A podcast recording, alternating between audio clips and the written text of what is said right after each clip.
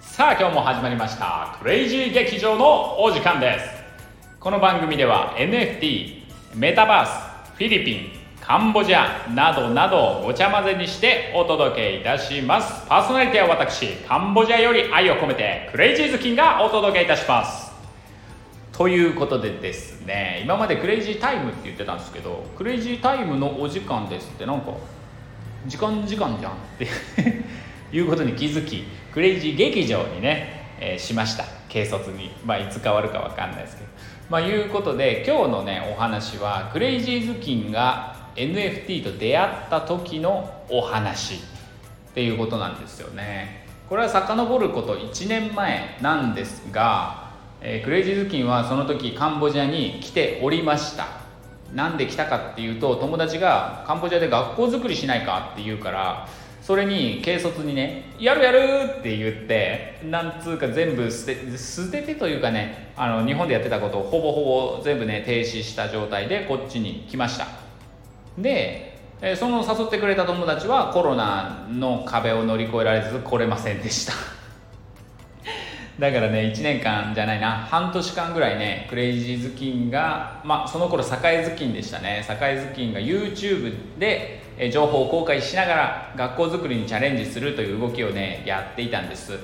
でカンボジアに来る前の1年前ぐらいからね YouTube 始めてましたんで結構ね長いことやりましたけど結論から言うと大挫折でしたね。それは日本で考えてたことが全く通じないもう本当にね現場に入ってそこで何て言うんですか目の前に広がる現実。もうね全然通じない。なんて意味のないことをどれだけ時間かけて考えてきたんだっていう風にねもう両膝からがっくりと崩れ落ちてもう心もばっきり折れて。でもうお金もなくなってきたし帰りの飛行機もギリギリ足りないぞって言って。でも足りないけど足りないけど帰って何すんのっていう気持ちだったんですよね。なんか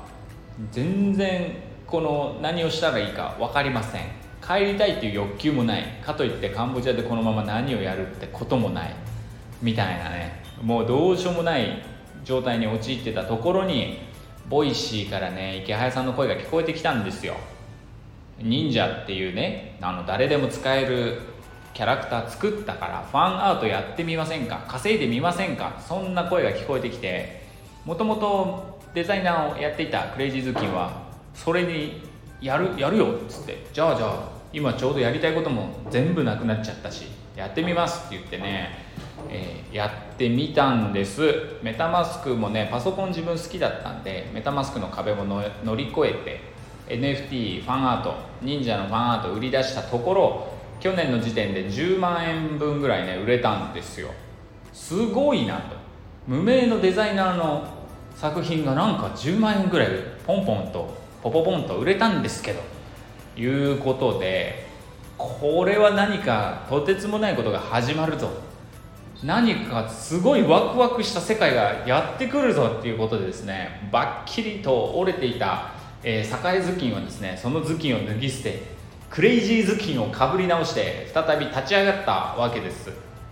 で NFT とかねっていうのには Web3 とかってね言葉もつ来るわついてくる、まあ、一緒になってやってるわけですけどあとは非中央集権なんていう言葉もねあの出てきますけども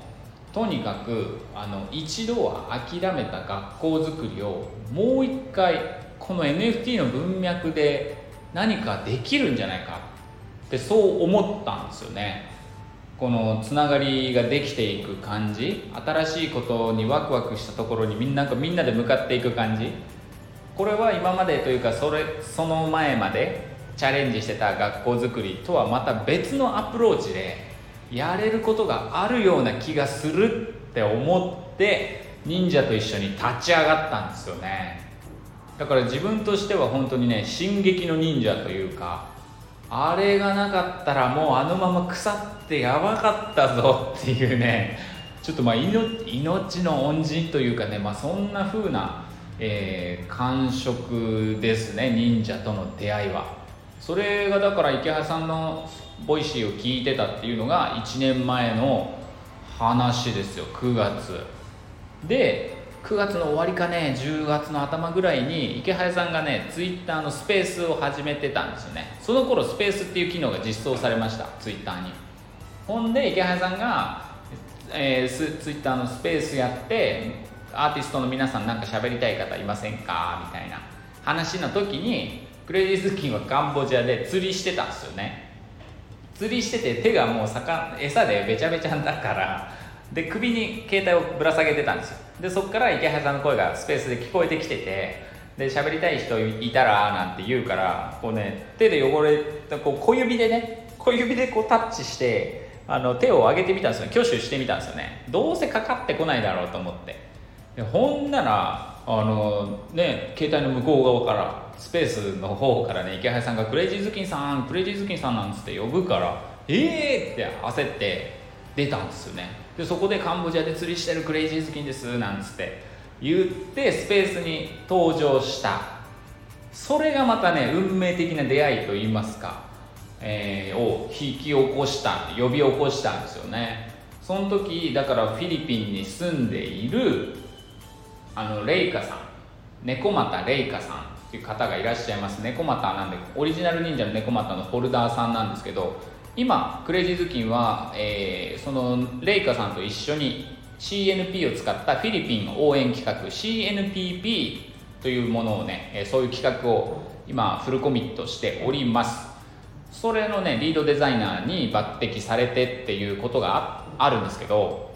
その時のカンボジアで釣りしてますの放送を聞いてレイカさんはなんかカンボジアに頭のおかしいやつがいるなって言って、えー、その時作品を買ってくれたんですよね。それが縁となって CNPP のリードデザイナー抜擢という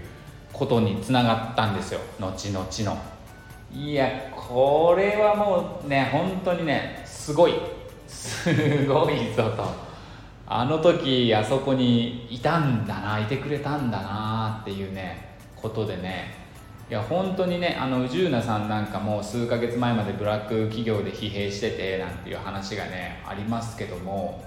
もう自分みたいな人がね多分山ほどいるんじゃないのかなと思ってます。自分も本当にもうねあのままだったら何してたのかいやデザイナーとかとしてももう全然結果も出てなかったからなんかそこに希望は感じていませんでした。ね。でそれを忍者でってこうやっぱり場所を変えて自分が発揮、うん、自分のね、うん、能力を発揮できる場所というか合ってる場所そういうところに出会えた幸せっていうのがありました。ありましたね。うん。だからね皆さんもその同じ会社同じというか会社会社も相性があるでしょう。人も相性があるでしょう。で業界とかもね相性があると思うんですよ。自分の力が発揮できる場所っていうのがきっとあると思うのでそれを探すアクションをねあのためらわないで、えー、継続してほしいなと思っています。自分と忍者ダオ、まあ、忍者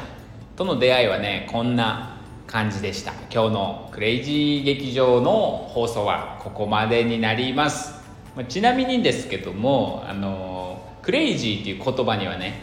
まあ頭がおかしい 気違いだという意味もあります。当然ありますしあのそうななりたいなとも思ってますけどもあのね夢中にさせるっていう夢中になるっていう表現もねニュアンスもねあるんですよね。自分の人生にもっと夢中になりたいななっていたいなでもしなんだろうなこう人をね夢中にさせることができたらめちゃくちゃいいなと